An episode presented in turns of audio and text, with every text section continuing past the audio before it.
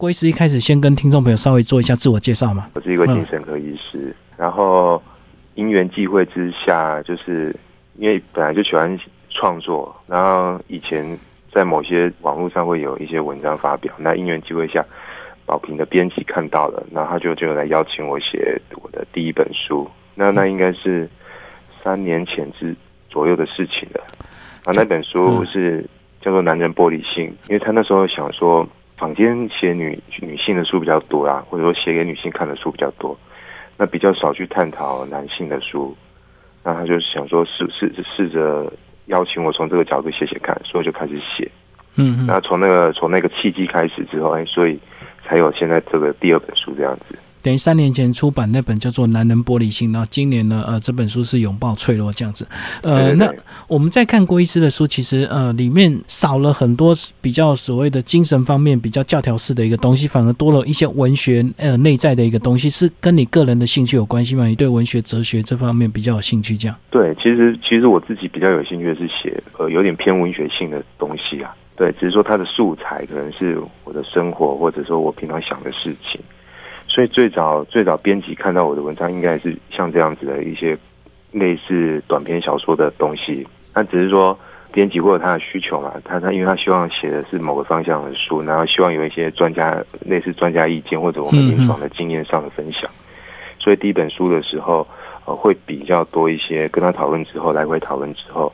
会比较多一些我们的建议，或者说我们我们去如何去解析这样的，是是这样一个人人的心的角度去。那第二本书就比较有趣一点。第二本书之后，我们又我们又进一步讨论，又觉得说，哎，可以让这个写法是不是再有弹性一点，再自自由一点？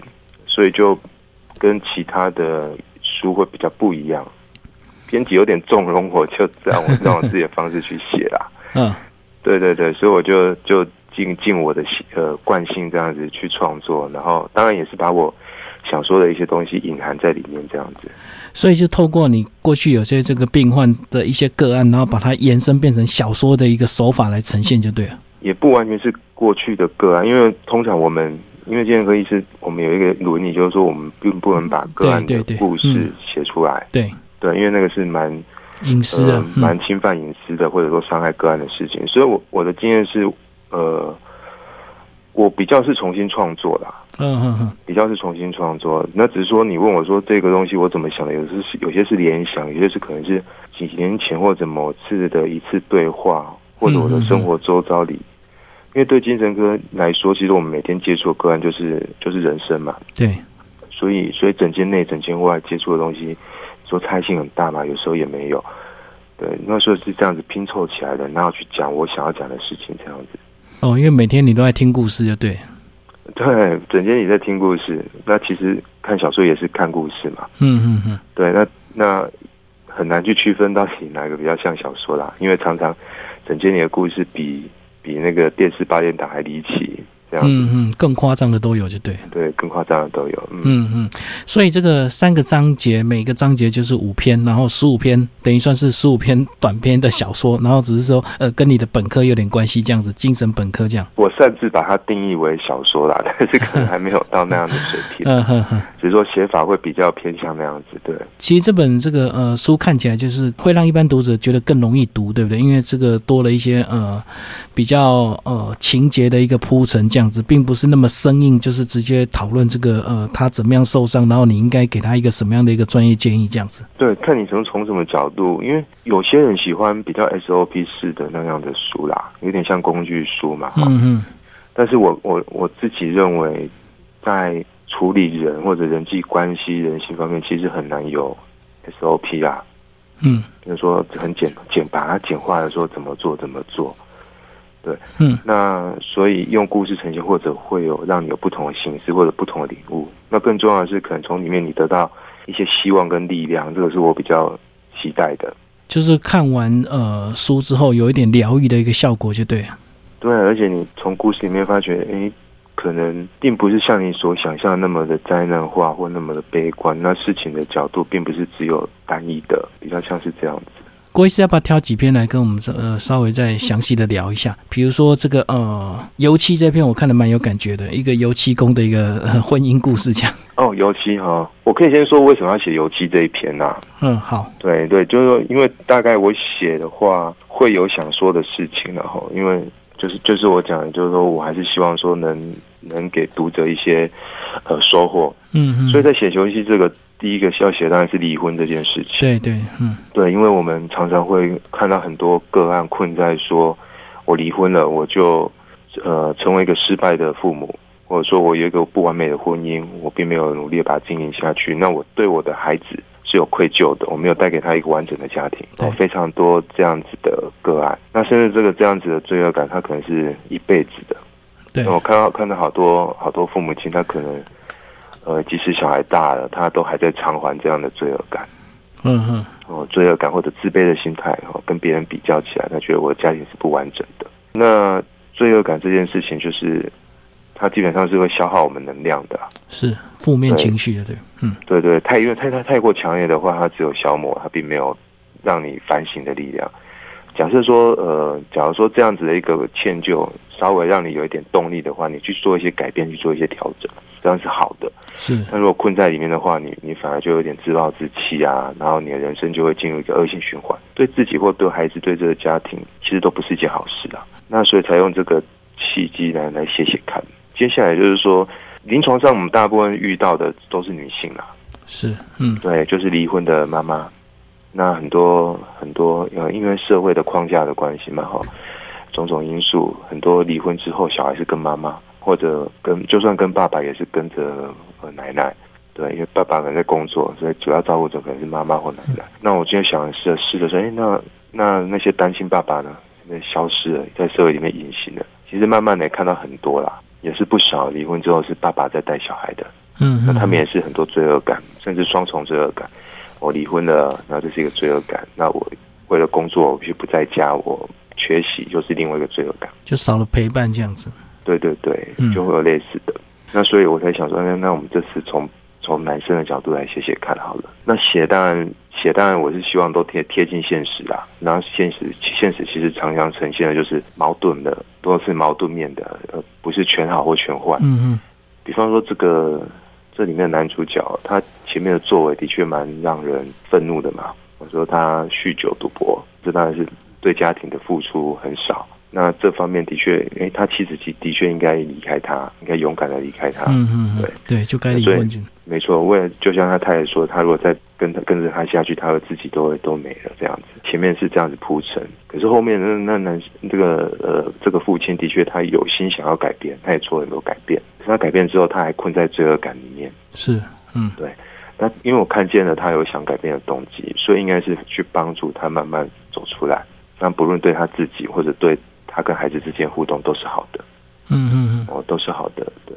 所以我才在强调说，嗯，其实离不离婚不是重点啊，哦，重点是你家庭里面的感情气氛，你跟孩子的连接，哦嗯嗯嗯，那个那个才是重点。你如果离婚之后彼此都还是怨恨，那不断把小孩当做一个交换的筹码，或者情绪的一个呃勒索的一个对象，那其实对小孩才是更不好。其实离婚这个呃事情发生之后，不管哪一方这个呃得到监护权，另外一半都会觉得有强烈的罪恶感。那通常另外一半就会更容易用钱去弥补他的小孩，对不对？就觉得说我不能陪你，可是我至少给你钱，然后满足你很多物质的欲望，这样子。对，因为不知道怎么去补偿嘛。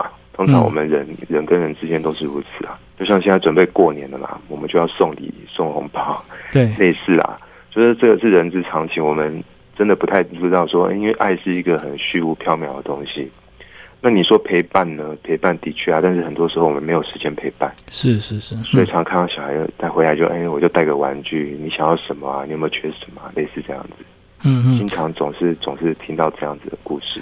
可是那个尺寸如果拿捏不好，其实是在害这个小孩啊。对，因为小孩，小孩，嗯，小孩对很多价值观他其实还没有建立，嗯比较小的小孩，所以他搞不太清楚。他对他来说这些东西没有是非对错啦，但是他就习惯了，哎，我原来爸爸来就是带礼物来，对对就是带什么来，对，所以可能不小心他就会养成这样的习惯，养成这样的价值观。就他没有办法分辨谁的钱该拿，谁的钱不该拿，反正只要有钱他都拿就对。或许他认为说，对啊，大人就是要给我钱之类的，也是有遇过，对。所以这样的溺爱反而造成小孩这个以后就更恃宠而骄，反而造造成一些社会问题啊。这是一个风险啊，对，这是一个他对价值观、对物质价值观的一个扭曲啊，是一个让人担心的。那另外里面有讲到，就是说，其实这个孩子，他这个孩子稍微大了一点嘛，哈，已经过小了，所以他稍微可以表达一些他真正要的东西啊。所以他其实他有跟他父亲说，他希望的是陪伴嘛？为什么不能常常看到你这样子？对对对，哼。其实在这十五篇这个创作里面，其实有一些也是很淡淡生活中的甜蜜，并不是说一定是所谓的离婚啊、冲突或者是家暴这样子。比如说像这个烤地瓜这篇，我觉得他就有一种那种淡淡的那种夫妻两个长期这样子相知相惜之后，最后互相包容这样的一个甜美。嗯，对对对，我会试着哈。让故事有一个比较较温暖一点的结局啊，那当然就是说，你这样很多人就问我说，那你这样子会不会有点脱离现实啊？哈，就是说总总不是，可能大部分都不是啊，哈，因为大部分人性都很难接受考验，最后可能都是恶言相向，都是困难的。但是事实上，真的还是有蛮多蛮多不错的结果哦。有一方一方事出善意之后，一方另外一方看到，另外一方也做出改变。这是我们鼓励的，所以我们希望，我会希望说，借由故事让大家觉得，哎，有希望，事情是可以这样子发展的。然后我们可是可以这样试着去做的，那的确可以有这样不同的结果。就是双方一定要有一个人先试着，算是踏出第一步，善意的沟通，这样子就会有良好的互动开始。对我，他我都说那很像踩脚踏车啦，第一步很难踩嘛，但是如果你踩下去，然后对的方向，那后面就会比较顺。可大家会觉得说，这个呃，会来找这个郭医师求助或者是看诊的，一般都是一定是家里遇到问题嘛，不管是现实的问题或身心灵的问题这样子。所以是不是你听到的故事都是不好的？因为好的也不用来找你啊。一开始当然就是都是有一些有一些身心的痛苦嘛，嗯，对啊。但是后来的后来的发展或结局就不一定啊，也是有很多很棒的地方啊。嗯，那或者说我也遇过好多半在另一半在受苦，可是另外一半非常支持的，那个支持超乎你想象的，觉得很棒，让我觉得很温暖，觉得这个先生或这个太太很同理、很支持的，有啊。也有很多多像大家讲婆媳关系嘛，哈，大家总是大多认定，认定说婆媳之间就是一个竞争的角色，总是很难有真实的良好关系存在。可是我也听过很多媳妇或者婆婆，她自己忧郁，她因为别的事情忧郁，她来的时候，她在私底下其实她是很赞美她她的婆婆或者她的媳妇的，对，所以其实还是很多。呃，人性光辉面或两三面，我们是可以看到的。尤其尤其在人间，其实很多善良的人啊，他只是被忧郁或者焦虑的情绪所苦，但他会告诉他，大部分都是自责比较多。他怪罪别人，可能其实还相对少了一些。那透过这么多年的经验，你认为这个大部分他们会改变，或者是会走向一个比较好的结果？呃，是不是真的自己心里他也要这么做，而不是说你给他建议他就有用？如果他只是来发发牢骚，那回去过他本来的生活，那其实对他未来其实也不会有太大帮助，对不对？的确要有那个动机，的确要有那个动机，你愿意愿意去。做什么事情帮助自己？那那就像你讲，的确有有一些个案，他他蛮有趣的，他就是来，他就是就就来一次，然后来骂一骂，来念一念，然后他就说他他没有干嘛，他就是要来骂人，然后骂一骂就走了。对对，他没有想要改，骂完他就舒压，就对。对对，他觉得他他就比较舒坦，都可以，他可以再再过日子这样子。那就是说，有些比较困难的解哈，你如果要解开，当然说就是你要你要愿意去做了。那愿意去做的时候，那时候就是不是去计较说谁付出比较多，又不是我错，为什么要我从我先改变？那如果从这个角度的话，那个结就越打越越打越死啊！所以我常会跟试着跟个案说，其实第一个，你你很难去改变别人嘛，哦，你很难直接去改变别人，尤其是你们的关系如果说陷入紧绷的时候，对方当然更反其道而行啊，不是你跟他说什么他就愿意做，嗯嗯，你很难容易，你很难去想象别人在想什么，你很容易难去改变别人。所以比较能掌握是自己啦，哦，比较能掌握是自己。所以你如果说能去做一些改变，其实是为自己，不是为对方，哎，是为自己，因为那个东西会回馈回来。嗯嗯，其实有点像夫妻有时候在谈判离婚的时候，如果你硬盯，或者是你非要什么东西，有时候，呃，另外一边也许他可以轻松的放手，可是他就会故意不让你，对不对？反而就把这个结局搞得越僵，这样子。对对对，对你越去激怒对方，对方也会反击啊。即使那个东西对他是这个可有可无，可是他就可以故意不满足你这样子，或者是故意把小孩探视的这个次数啊，给你盯到很少这样子。对，很多后面都变成是情绪上的，而不是理性上的那些争争抢这样子。其实这个十五篇故事看完，其实到最后发现呢，很意外是，居然这个呃郭医师有开这个书单跟电影清单呢，所以这也是你平常都在关注的事情吗？哦，对。这个这个其实，呃，我写的里面，我常常都会把一些书或电影的情节顺便写进去，带入就对，嗯，对对对。那建编辑就建议我说，那我是不是要刚好顺便就开一些隐身书单让大家去看？那其实这个这个的确是我平常会看的东西啊。那我相信大部分精神科医师的也都会看，因为就像我刚刚讲的，我们我们整间里的生活跟整间外的人生其实没有差太多。那所以这个东西跟小说跟电影啊。呃，也不会离太远，不会离太远。那很多时候，在诊间里面，我们做的是诊断跟处方嘛。对。那没有，并没有那么多的时间说去跟他做心理智商或心理治疗这样的这样的事情。所以，我们可能会以前推荐书单，说：“哎，这些这本书蛮适合你这个状况去下去写的。”或者说跟他讨论说：“哎，有个电影啊，不知道你喜不喜欢看电影？那里面蛮符合你的情境的，可能会给你一些启示或者一些启发。”我就直接建议他去看比较快，那你没有办法跟他讲太多书的内容或电影的内容，这样。对，而且而且让他去看，他可能比较有他自己的感触，因为很多时候其实我们甚至是由个案来告诉我们许多事情的，不是我们告诉他。像我常常问个案，就是说：“哎，你遇过一个困难之后，你现在好多？”哎，我会我请教他说：“哎，那你当初是怎么怎么度过的？你是用你自己什么方式度过的？”这是他的人生经验，这是他的哲学。是我要向他学习的，不是不是我来告诉他教他怎么做。哦，他讲完他这个疗愈的一个过程，反而对你这个后面的看诊是有帮助的。对，因为我可以把这个故事就是说给别人听，因为可能不我没有办法去经验到人生那么多复杂的事情。是啊，对，那大家经历过，那他怎么度过，这是他的他很特殊、很宝贵的经验。那如果未来说我遇到类似的状况，哎，我可以把这个这样的事情。告诉另外一个人，嗯说，该怎么做这样子，哎，或者说让他参考，对，那这样子，这个这样子比较贴近现实的东西，通常会比较有力量。那那样子受苦的人，他就觉得，哎，我没那么孤单，原来原来有类似的人，也可能曾经跟我一样这样挣扎过、痛苦过这样。而且是书单特别的是，居然还分一个人、两个人以及这个全家看的，是有差别的。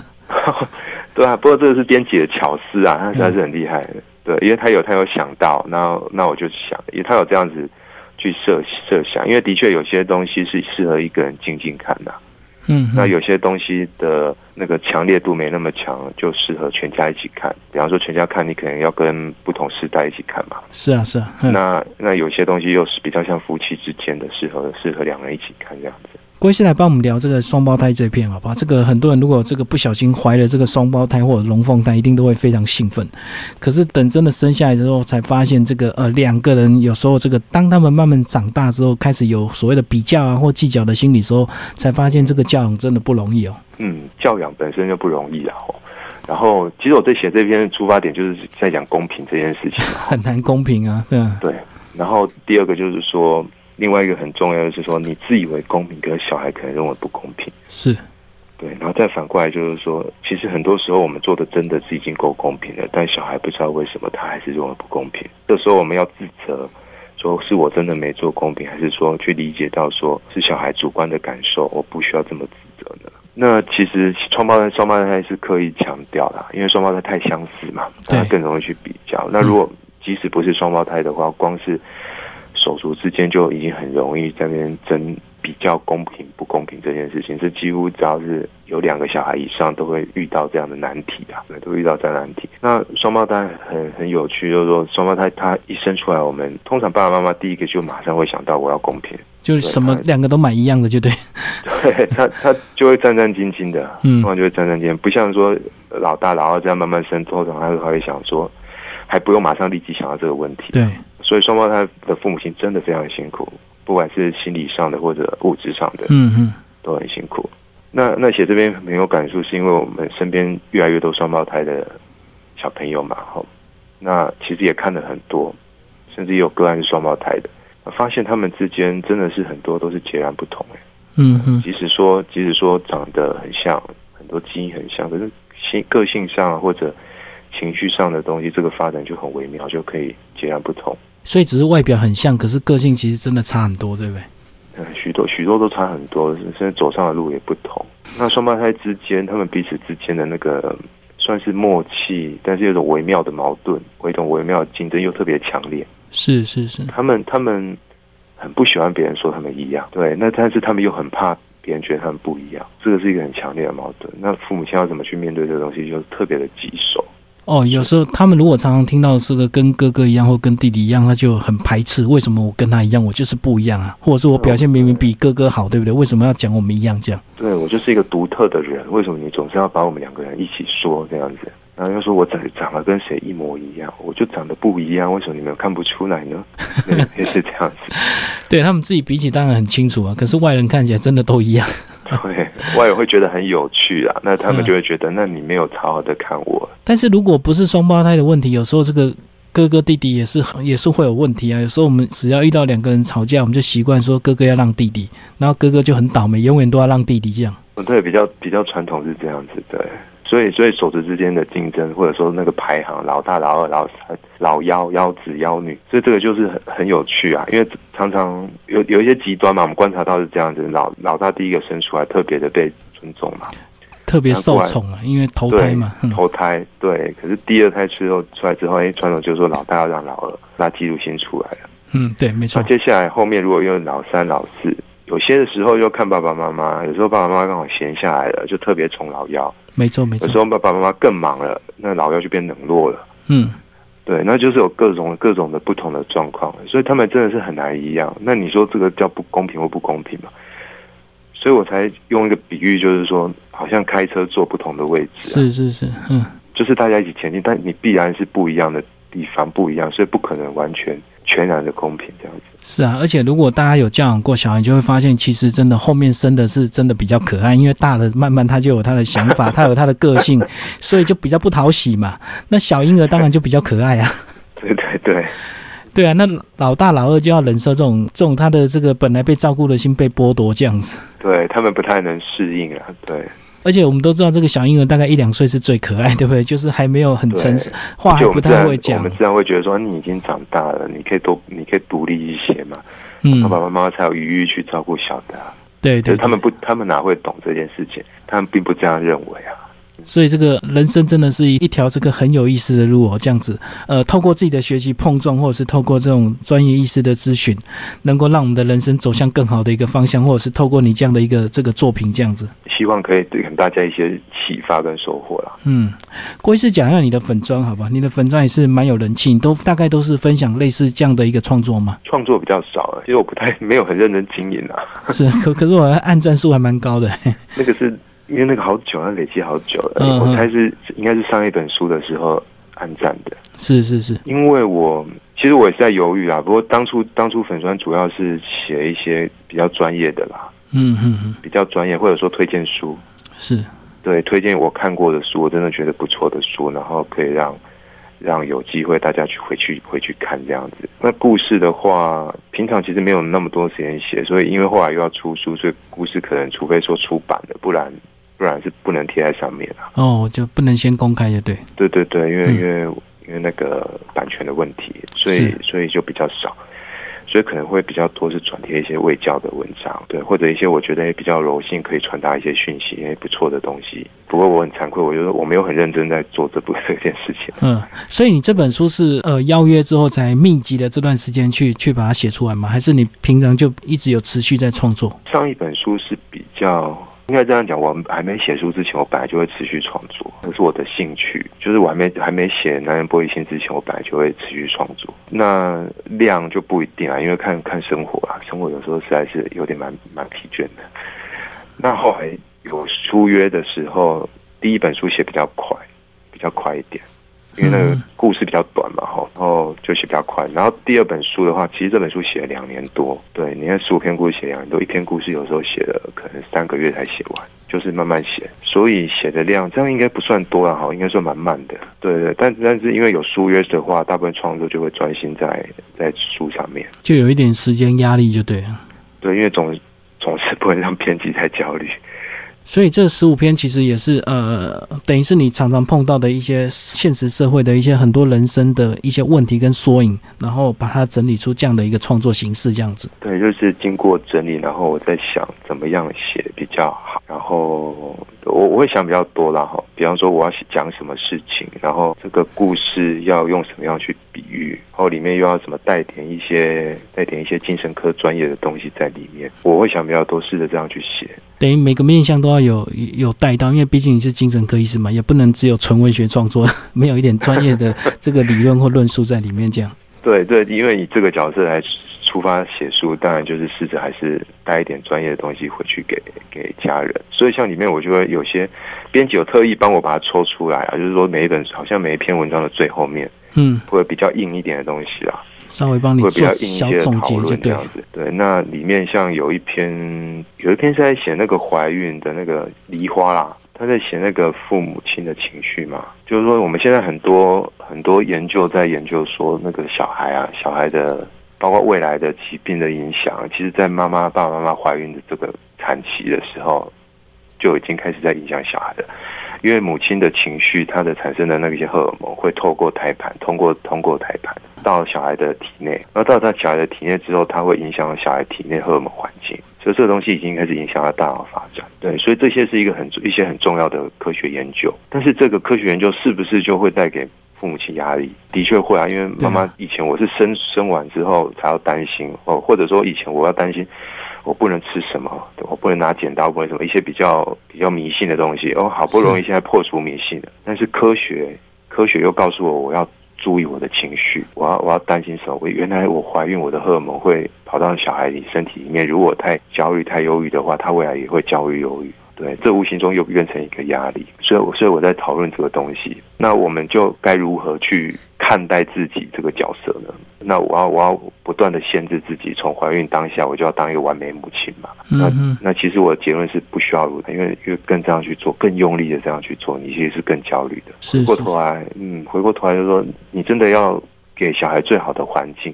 或者足够好的环境，我们绝对不可能给他一个完美 perfect 的东西啊！当然，只能尽尽我们的所能。所以这尽这所能，第一个就是其实就是照顾好自己，让自己安适自在，没有那样的罪恶感，明白自己是已经足够努力了，然后再陪伴这个孩子。放松下来，可是有时候过度紧张也不好，对不对？因为如果说他慢慢了解所谓的这个精神状态会影响到小孩的话，他可能很多东西都不敢看，或者是很多话都不敢讲，因为可能呃讲出去他话，他就哎负面情绪影响到小孩这样。对，所以所以说其实有些那些是过犹不及啊。对对对，过犹不及。所以我觉得自在比较重要，然后自信比较重要，只要你让人信任自己。那些研究很多其实。是没错，但是它的它都只是初步的研究，然后结果不是那么明确，然后也没有那么的夸大。嗯嗯，他说我们好像看了一篇研究，就认为说百分之百会造成这样的结果，其实通常没并不是如此，它可影响的几率是百分之一、百分之二这样子而已。最后，郭医师帮我们总结这本书，你希望给呃什么样的人看？呃，我觉得一般人都可以看，当然第一个是我觉得父母亲应该看的哦。尤其这个世代的父母亲，对，那我这篇我我这本书里面其实有特别去跨世代的写啦，包含比较年轻世代，这个教养世代就是太多书在教我们怎么教小孩，嗯，但是我们没有方向，都混乱了。就像冰箱那一篇里面，他去找书，但他找不到一本适合自己的书，他看不懂。对，有这个世代，那也有老一辈的世代，他用他的方式去去带小孩，可是觉得好像被背叛了。嗯，对对。所以，所以我觉得不同时代的父母亲都蛮适合的来看。所以你面会面对流产的问题啦，面对夫妻之间的问题啦，面对空巢期的问题啦，种种都适合去看。那如果再衍生出来的话，呃，我觉得其实所有的人都蛮适合看的啦。嗯嗯嗯，因为它里面环绕的大概都是家庭互动，几乎都是家庭互动。所以即使你不是父母，你还是小孩的角色。是。我很期待小孩子能去看这些，然后去明白说，哦，原来父母亲是有这样的角度或这样的想法、这样的感受。我有时候会跟个案说，嗯，他会去讲他的爸爸妈妈，但是很多都是可能是抱怨啊，或者说他的确受了一些委屈。是是，嗯，对，因为过去的传统教养很多都是辱骂嘛，然后用很多情绪语言。嗯嗯，用讽刺的方式在在带小孩。那我我有时候我会试着让他们明白，说可能你没有你有没有看见爸爸妈妈其实蛮关心的某些部分，虽然说这关心变成一种压力了。那明白那是情绪语言。那最后就是说，哎，那你有没有机会去爸爸妈妈不了解你没说，那你有没有机会去了解你爸爸妈妈？哦，这是相对的，对，相对的，你比较有力量，然后你比较。开始接触这些东西，你比较了解自己。那爸爸妈妈那个时代，他们没有机会接触到这样的资讯。那你有没有机会去了解你的爸爸妈妈？对，而且以前他们没有所谓这么多教养书啊，不像现在资讯这么发达，我们可以 Google 任何的知识这样子。所以，所以会蛮，其实还蛮期待，就是孩子这个角色去透过这本书，然后。去试着对他们的爸爸妈妈有不同的想象，或者说开始想要靠近爸爸妈妈一点。其实爸爸妈妈都离得远远的嘛，哈。过去的爸爸妈妈都是这样。是是是，嗯，对。因为因为我觉得无论怎么样，我觉得家庭还是一个很大的、重要的一个社会支持系统啊，是非常重要的。当呃我们看到太多案例，你如果那个家庭的力量不足的话，很其实很难用别的社会支持系统去取代啊。你总会觉得还是空了什么，少了什么，这样就。就像一条船在流浪这样子，即使即使很多船在流海上陪伴你，你就是不能泊港，你不能靠港，你少了一个避风港的那种感觉。嗯，所以所以才会说，像蛋糕那一篇就是在讲这件事情，就是说，然后我们要去诅咒那个家庭嘛，就认为说家庭是罪人，然后就彻底的把它把它抛弃掉、毁弃掉，在那个家庭。还在伤害你的时候，的确是远离他比较好了，因为我们避免这个伤继续扩大或更严重这样。嗯，对，因为如果伤太大的话，你未来可能没有机会去把那个伤抚平。但是离开之后，如果说有机会伤能抚平的话，其实你可以重新去检视那个家庭，看看你有没有再回去的机会哦，因为你还是期待的，很多人内心其实还是希望如此。所以所谓的离开，等于是只是暂时离开，暂时逃离那个环境。但是时间，嗯，随着时间的一些累积，或者是父母亲他也可能会成熟，或者是他也可能会体会到，他过去对做的这些事，可能对小孩是个伤害。当他愿意弥补的时候，你应该还是要给他机会啊。对对，你说的很好，因为其实我们观察到很多很多父母亲，呃，应该说任何人呐，吼，他都会随着时间改变。都是不断在改变，所以不改变之后，还会有不同的启发、不同的互动。那终究大家并不喜欢孤单跟流浪了。那所以说，如果有机会的话，哎，你觉得哎，其实爸爸妈妈有在改变的，那我们是否去了解看看，然后去明白，很多事情可以在借由这样子的靠近跟对话，慢慢就化解掉了。对啊，因为其实就像我们讲的，很多父母亲也不是准备好当父母亲，他就变父母亲啊，所以他也是需要学习。我们也是要给他一点机会，这样子。真的不是准备好的。对啊，很多都是年轻的，不小准备好，但父母亲没有准备好。对啊，对啊，对，很多都是年轻，不小心有了，他就突然变父母亲了。哦，对对对。所以这本书其实还蛮适合推荐给我们这个每一个人都适合看的。对，我是觉得有机会，父母亲是绝对呃希望他们能能有所收获的。然后有机会的话，小孩子啊，身为孩子的这个矫正，如果能看到会更好。好，今天非常谢谢郭燕玲医师为大家介绍他的第二本书《拥抱脆弱》，然后宝平文化所出版。好，谢谢郭医师。